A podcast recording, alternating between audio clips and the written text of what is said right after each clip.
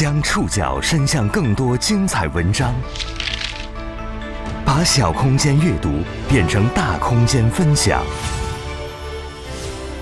宋宇选读，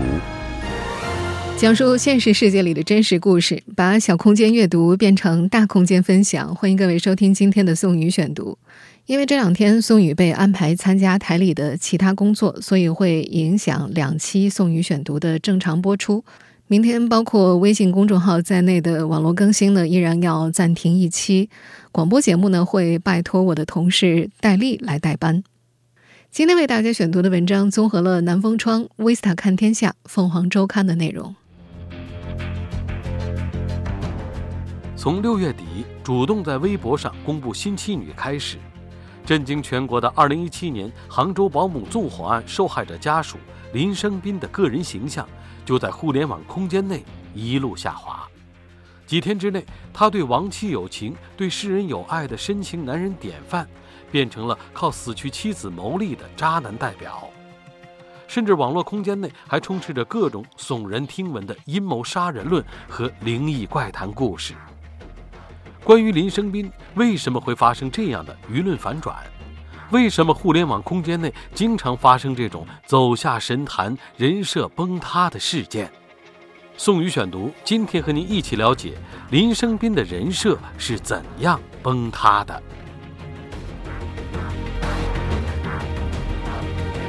这两天，在网络空间内，二零一七年杭州保姆纵火案受害者家属林生斌的个人形象已然坠落到谷底。更加不可思议的是，曾经互联网公众形象接近完美的林生斌，居然成了部分网友口中的杀人犯。而这一切翻天覆地的转变，都得从林生斌六月三十号发的一条微博说起。那天晚上二十三点十三分，林生斌在微博上宣布自己再婚生女，说女儿的小名叫做暖暖，是个爱笑的小金牛。在那则微博里，林生斌说自己犹豫再三。在说与不说之间备受煎熬，最后还是听了心理医生的建议，鼓起勇气向公众宣告了这个消息。他表示和陪伴多年的朋友报个喜，希望能够得到你们的祝福。然而，这条微博除了刚发出来的时候得到了一些祝福之外，纷至沓来的更多是各种失望、质疑和责骂的声音。铺天盖地的讨伐之下，林生斌选择了关闭评论区。但关闭评论区并不能阻挡互联网空间之内对他汹涌的辱骂和重重质疑。无论是微博、微信，还是抖音等各个平台上，关于他的各种讨论沸沸扬扬。甚至短短几天之内，互联网空间里的讨论声音已经脱离了原有的轨迹，朝着都市灵异怪谈故事和阴谋杀人论的方向转变。在有心人的解读之下，林生斌在杭州富阳区某寺庙捐赠的一口写有妻儿名字的水井。成了他对死去妻儿暗藏恶意的罪证，各种号称懂得玄学的人都出来解读那口水井上的每一个细节。在那些传播量特别大的所谓解读当中，充斥着各种只有在恐怖灵异小说中才会出现的字眼，引发一众封建迷信爱好者的附和。而在种种灵异玄学热帖的评论区里，阴谋杀人论也顺势出现，甚至不乏有网友怀疑四年前的保姆纵火案是林生斌故意为之。有些网友臆想出来的情节，真是比狗血电视剧编剧的脑洞还要大。曾经的深情男人、悲情英雄，居然在几天之内成了网友们无端臆测的杀人犯。这种令人啧舌的反转，到底是怎么发生的？宋宇选读继续播出：林生斌的人设是怎么崩塌的？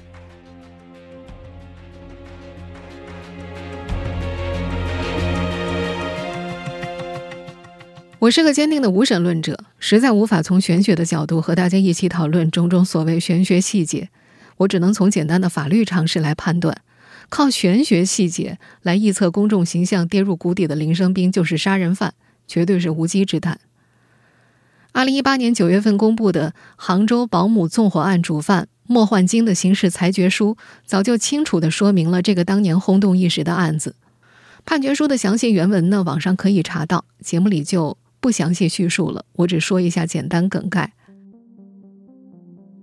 二零一七年六月二十二号，林生斌家中保姆莫焕晶因为网络赌博欠下了巨额赌债，便想通过放火又救火立功的方式获得主人家的奖赏，于是就点燃了家里的布艺沙发。没想到火势迅速失去了控制，莫焕晶仓皇出逃。林生斌的妻子朱小珍和三个孩子被困在了小房间里，他们全部不幸遇难。根据刑事裁决书里的叙述，莫焕晶的罪行一共有六十三项证据可以证实。在事发一年多之后，二零一八年九月二十一号，经最高人民法院核准，莫焕晶被执行死刑，终年三十五岁。朋友们，这可是死刑！如果真的像网友们臆测的那样，林生斌和他串通好放火杀人，一年多被审讯的时间之内，莫焕晶能不把林生斌供出来？持有阴谋杀人论观点的网友们，是不是有些太小看我国公检法的办案能力了呢？另外，因为杭州绿城物业在事发小区的物业消防上有诸多疏漏，所以林生斌一直盯着绿城在诉讼，找绿城打官司。我相信对这个案子还有印象的朋友们应该记得，当时林生斌是向他们索要一亿元以上的赔偿款。杭州绿城是一个放眼世界也依然排得上号的巨型集团，当时这件事给他们带来了极坏的影响。如果保姆纵火案真的有什么猫腻的话，杭州绿城的律师团队会置之不理吗？从这些角度，我们不难发现，用所谓的玄学细节去臆测林生斌预谋杀人，完全是个笑话。当然，互联网空间之内，围绕林生斌的批评和谩骂背后，热衷传播玄学怪谈故事的网友只是一小部分。更大范围的空间内，舆论掀起的愤怒，已在过去的几天之内发酵到白热化。就像当年大家对林生斌发出的同情和感动一样，这几天声讨他的情绪也纷纷爆发了。当然，在这两天的讨论当中，也有人呼喊放过他，他只是个普通人，呼吁停止对一个普通人的道德审判。这种声音呢，相对是比较微弱一些的。可以预料的是，关于林生斌将会是一场没有结果的争论。但在更多人搅进这场舆论漩涡之前，我们或许应当厘清、警示一些事：林生斌曾经的悲情英雄形象是如何被塑造出来的？为什么互联网空间内经常发生这种走下神坛、人设崩塌的事件？宋宇选读继续播出：林生斌的人设是怎样崩塌的？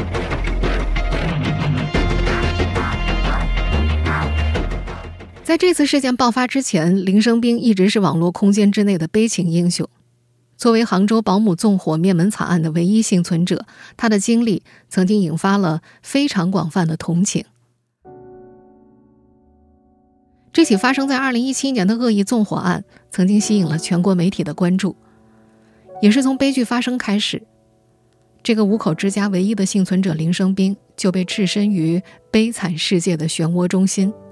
实际上，从他作为未亡人出现在媒体和网络的视线里开始，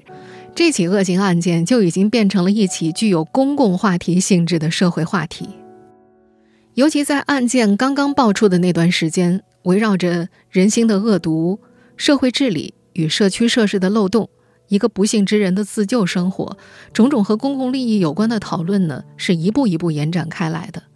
与此同时，铺天盖地的采访特稿、自媒体文章。社交平台上的舆论鼓励和感触，都纷纷传递着对林生斌的鼓励和赞赏。他的隐忍与行善、深情与专一，被不厌其烦的曝光、描摹、加深。林生斌自己当然也参与了悲情英雄形象工程的塑造。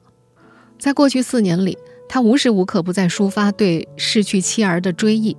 在二零二零年七月份之前，他的微博账号一直叫做“老婆孩子在天堂”，甚至把“老婆孩子在天堂”的图样纹在自己的背上。他还皈依佛门，号称虽然这辈子缘分很浅，但是下辈子我们还是夫妻。他还多次声称要建立以去世的孩子的名字命名的基金会，时不时发出孩子们生前自己和他们互动的温馨图片。他还行善。比如，他捐资助学、修桥补路；再比如，在二零一七年九寨沟地震的时候，他捐了五万块现金和两千件衣服。而在疫情爆发的2020年，他还捐了价值9万元的五千个口罩。我记得当时那则消息呢是感动了很多人的。那时有很多人觉得，一个人在被夺走最爱的人之后，还能对这个世界怀以善意，有很多人由此感慨，他是一个与众不同的人，做到了许多人做不到的事情，以至于让公众对他的印象变成了无欲则刚的强，看破红尘的通透。早在四年前，因为那起震惊全国的案件，很多网友都关注了林生斌的微博，老婆孩子在天堂。而在二零二一年六月三十号，他这个已经改名为林生斌的账号上公布自己再婚生女消息的时候，粉丝量已经是超过四百万人了。这个数字呢，基本和一个二三线明星相差无几。从某种程度上来说，关注围观林生斌的普通大众，也参与塑造了林生斌的悲情英雄人设。在今年六月三十号之前，大多数人始终愿意对林生斌。表达敬重和祝福，人们通常更加愿意祝福两种人：一种是真正的手无缚鸡之力的弱者，另一种是能够克服某些人性弱点，却保有其中最具光辉温暖特性的强者。林生斌的客观经济条件决定了他不会是一个弱者。他住在杭州的高档小区，可以在三胎开放之前就生养了三个可爱的孩子，有自己的事业且小有成就。他有与物业对峙、声张维权的资本和底气，也有重振旗鼓的实力。他的确是受害者，但同样也是拥有一定风险抵御能力的强者。在四年前杭州保姆纵火案发酵的时候，我相信很多人都听到过这样的感慨：有人说，我要是遇到林生斌那样的悲痛经历，也许早就撑不住了。一夜之间失去妻子和三个可爱的孩子，对任何人来说都绝对是。剧烈的打击，他或许会自暴自弃，或许会结束自己的生命，这是承受能力稍弱的正常人可能会有的反应。但在过去的四年内，他没有消沉和消失，他选择了维权，他挖出了小区物业的设施漏洞，并且借由这件事，让整个社会的物业防护措施都得到了完善和加强。在这件事上，他的确应该受到称赞。换句话说呢，在六月三十号之前，林生斌展示出来或者说他营销出来的形象和公众想象当中的悲情英雄的形象是无比契合的。但这个形象越是契合，当他的另外一面形象呈现出来的时候，人们就越容易感受到被欺骗。过去四年来，林生斌早已从一起恶性事件的受害人脱离出来。变成受公众与舆论解读与剖析的符号和人设，也许大多数人忘了，人设这个东西本身就是带有欺骗成分的。宋宇选读继续播出：林生斌的人设是怎么崩塌的？目前互联网空间之内对林生斌的批评，最重要的一点是时间问题。林生斌的女儿暖暖是二零二一年四五月份出生的，按照时间倒推。在去年林生斌的新妻子怀孕在身的时候，他仍然在微博上对着四百万粉丝表达对亡妻的思念。妻子逝去三年就再婚生女，究竟算长还是算短？每个人心中都有各自的标准。但目前来看，在大多数人的道德伦理标准里，即使谈不上恶人，林生斌也足够被贴上渣男的标签。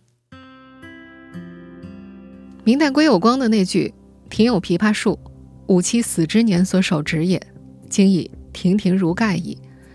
被世人嗟叹视为对亡妻的哀悼和思念。这句话里的唯一悲情元素就是妻死。如果妻不死，树不可叹，人也不可悲。在林生斌之前，今年早些时候，另一位在丧妻之后再寻新欢的新闻人物成为众矢之的。在二零一六年播出的纪录片《人间世》里，记录了这样一个感人故事：有一对新婚夫妇刚刚怀上孩子，妻子张丽君被查出胰腺癌，为了给丈夫留下孩子，在引产治病和冒险生育之间，她选择了后者。生下孩子没多久，年仅二十六岁的张丽君就去世了。然而第二年，孩子还没满周岁，张丽君的丈夫就再婚了。这件事同样招致了网上蜂拥而至的批评和谩骂，矛头更多的指向依然是时间。围观他们的网友们或许不会期待自己看到的是一个完人，但至少会期待他们是一个好人。而大众传统理解当中的好人，就是当亡妻或亡夫去世之后，在另一个人靠近的时候，他至少要对消化过去留下足够多的时间。从心理学上来说，对待苦难与悲痛，从否定、忍受到接受，再到走出这个过程所需要的时间，每个人各不相同。有人需要几天，有人需要几个月，有人需要几年，也有人需要十几年。但时间短了，总归会让大部分人难以接受。在古代，为亲扶丧至少要三年，而林生斌、张丽君的丈夫们。竟然在妻子死后的第一、第二年就开始了新的恋情，枇杷树不要说亭亭如盖了，大概连新芽都还没长出来。我们有理由相信，当时种树人心怀的万分悲怆是真实的，而当他看见亭亭如盖的大树会追忆亡妻，也是真实的。但我们同样也有理由相信，从妻死到如今之间的岁月里，中书人的生活也许发生了翻天覆地的变化。他也许遇到了更多善意的、温暖的人，而且在新的世界里逐渐拥有了新的人生。如果丧妻者林生斌的确一直像他在公共空间里所表现的那样，是一个勤勤恳恳、乐善好施的人，他吸引同样坚强温暖的人，的确是一件可以理解而且可以预料的事。当然，这只是猜测之一。我们相信，在今天，大部分人是能够明白，理想化的唯美爱情大多停留在荧幕上、诗词里、小说中。林生斌虽然不是一个虚构人物，但他经年累月撰写的微博、接受的采访、抒发的慨叹，已经一字一句地为自己搭建了一个接近虚拟叙事的文本。尤其在这四年之内，林生斌为自己的悲情人设已经加了太多戏了。他每一次抛头露面，就提醒一次公众他的悲惨经历和悲情人设。可是，当围观他的网友们认为他依然沉浸在大家共同营造的悲情人设中的时候，他却自己亲手打破了这个人设，公布了自己已经再婚生女的消息。网友们那种被欺骗的愤怒感是可以想象的。另外，林生斌在为思念亡妻亡子开设的微博里公开了再婚生女的喜讯，还含糊其辞的抒情写道：“他回来了”，也令人感觉到。他对于亡妻和现妻双方都不尊重，所以各种针对他的讨伐和回望也由此开始。这两天，网友的愤怒矛头不仅指向一个悲情人设的垮塌，对于更大部分的网友来说，大家并不是苛求一个完美受害者，大家憎恶的是通过作秀、自我营销及欺骗，利用公众感情的行为。宋宇选读继续播出，林生斌的人设是怎样崩塌的？在过去数年当中，作为一个有利欲心的商人，林生斌自己也充分利用了自己的悲情人设，他的童装生意做得风生水起。二零一九年，林生斌用“已逝孩子”的名字创立了一家童装品牌。早在一年多以前，他就在为自己的童装品牌直播带货了。首场直播，短短五分钟之内，粉丝人数就从四万攀升到了十万。在当时不少自媒体的宣传造势当中，标题起的是一个比一个励志感人。那会儿网友们对他的同情没有丝毫减弱，有能力的人也没有吝啬过对他的帮助。在七月二号，林生斌的童装店连夜下架所有商品之前，他在某直播平台上的店铺。已经达到了月售四点九万件的成绩，可以说在商业上已经取得相当的成功了。他还经常用那个有四百万粉丝的微博账号给自己的童装品牌点赞，无形中让那个账号具有营销和广告的意义。其实，包括观众、买家乃至林生斌在内的所有人都知道，他的店铺能够取得这样的成绩，有很大一部分都因为大家对林生斌本人抱有一定的同情。如果林生斌没有之前的遭遇，或者他早早就公布自己娶妻生女的事情，他的童装生意还能有如此高的关注度吗？也许可以，但几率不大。另外，林生斌悲情英雄人设倒塌的重要原因，还和他曾经提到的一个基金会有关。他曾经在一次公开采访中表示，从小区物业那儿磕下来的赔偿金将会全部用于组建高层防火基金，这个基金会会以他去世孩子的名字命名。而在他的同名童装淘宝店做宣传的时候，也提到每卖出一件衣服会捐赠百分之十的钱到相关基金会。但到目前为止，网友也没有查到相关基金会的成立信息。而直到现在呢，外界也不清楚，这个林生斌口中的基金会到底有没有成立，又会不会成立？钱这件事儿总是特别能够激起大家的义愤。舆论发酵之后，网络空间之内指责林生斌独吞一点三亿赔偿款的声音也显得特别激烈。但对于赔偿款的问题，林生斌和朱小珍父母三人的共同代理律师曹刚在发布微博的时候说，和绿城方面达成和解之后，三名原告均已获得和解款。舆论发酵之后，也有人分析，那个基金会没有成立，或许和林生斌方面与绿城达成协议有关。说了这么多，大家不难发现，本来这个人世间。就没有悲情英雄林生斌，这是一个被林生斌本人和大众共同塑造出来，并且捧到高处的人设。边观之前的历史，我们会发现，被舆论捧起来的人设，崩塌起来也的确是最快的。曾经的网友有多么同情林生斌，现在就有多么厌恶他。大家用放大镜对准他，挖掘有关他的一切蛛丝马迹，据此推断他的薄情寡义。实际上，早在六月三十号之前，林生斌和他人有暧昧、婚内出轨等传言就已经开始在网上发酵了。而就在事件发酵的这几天，还有一个微博名为“一个有点理想的记者”的媒体人发帖爆料说，林生斌在悲剧发生前就已经出轨，出轨对象就是现任妻子。虽然这些消息真假难辨，但观看者。会依据各自接受到的各种碎片信息，选择性的相信某些片段，并就此补全这一事件在各自内心的想象图景，这才有了网络上网友们沸沸扬扬臆测编造的玄幻故事剧情。我这两天看到的关于这件事儿编的比较离奇的一个故事版本是这样的：说呀，是林生斌和保姆设计放火烧家，直接烧死自己老婆和三个孩子。然后又修井修木，让自己老婆孩子不得超生，最后自己赚得盆满钵满，另组家庭，远走高飞。这真是比狗血电视剧还要离奇的情节。事情的真相到底是什么？你我都不知道。也许传播那些离奇鬼怪玄幻故事的网友们也并不关心这件事的真相到底是什么，只是想宣泄哀悼自己被欺骗的愤怒情绪罢了。到这里为止。一切争论和批评的重心早就被扭曲和转移了。不论是同情还是愤怒，网友们的情绪在网络上总是容易变得很极端，导致自身失去理智判断的能力。被感动的时候，一切质疑者都被贴上没有同情心的标签；而愤怒的时候，一切理性探讨也都成了部分人口中的洗白。然而，人和事从来都不是那么非黑即白的简单存在。就像人设不能代表一个人一样，事件也从来不止一个真相。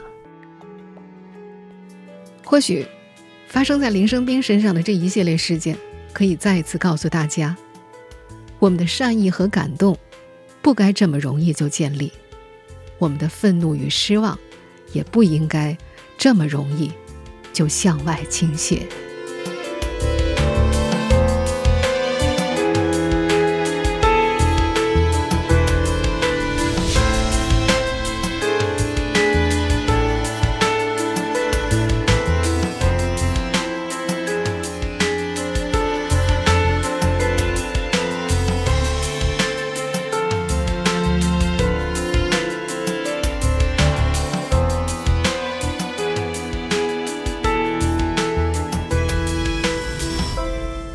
以上您收听的是宋宇选读，林生斌的人设是怎样崩塌的？本期节目综合了南风窗、威斯塔看天下、凤凰周刊的内容。收听节目复播，您可以关注本节目的同名微信公众号“宋宇选读”。明天因为宋宇被安排其他工作，我们的网络更新会暂停一期。我们后天再见。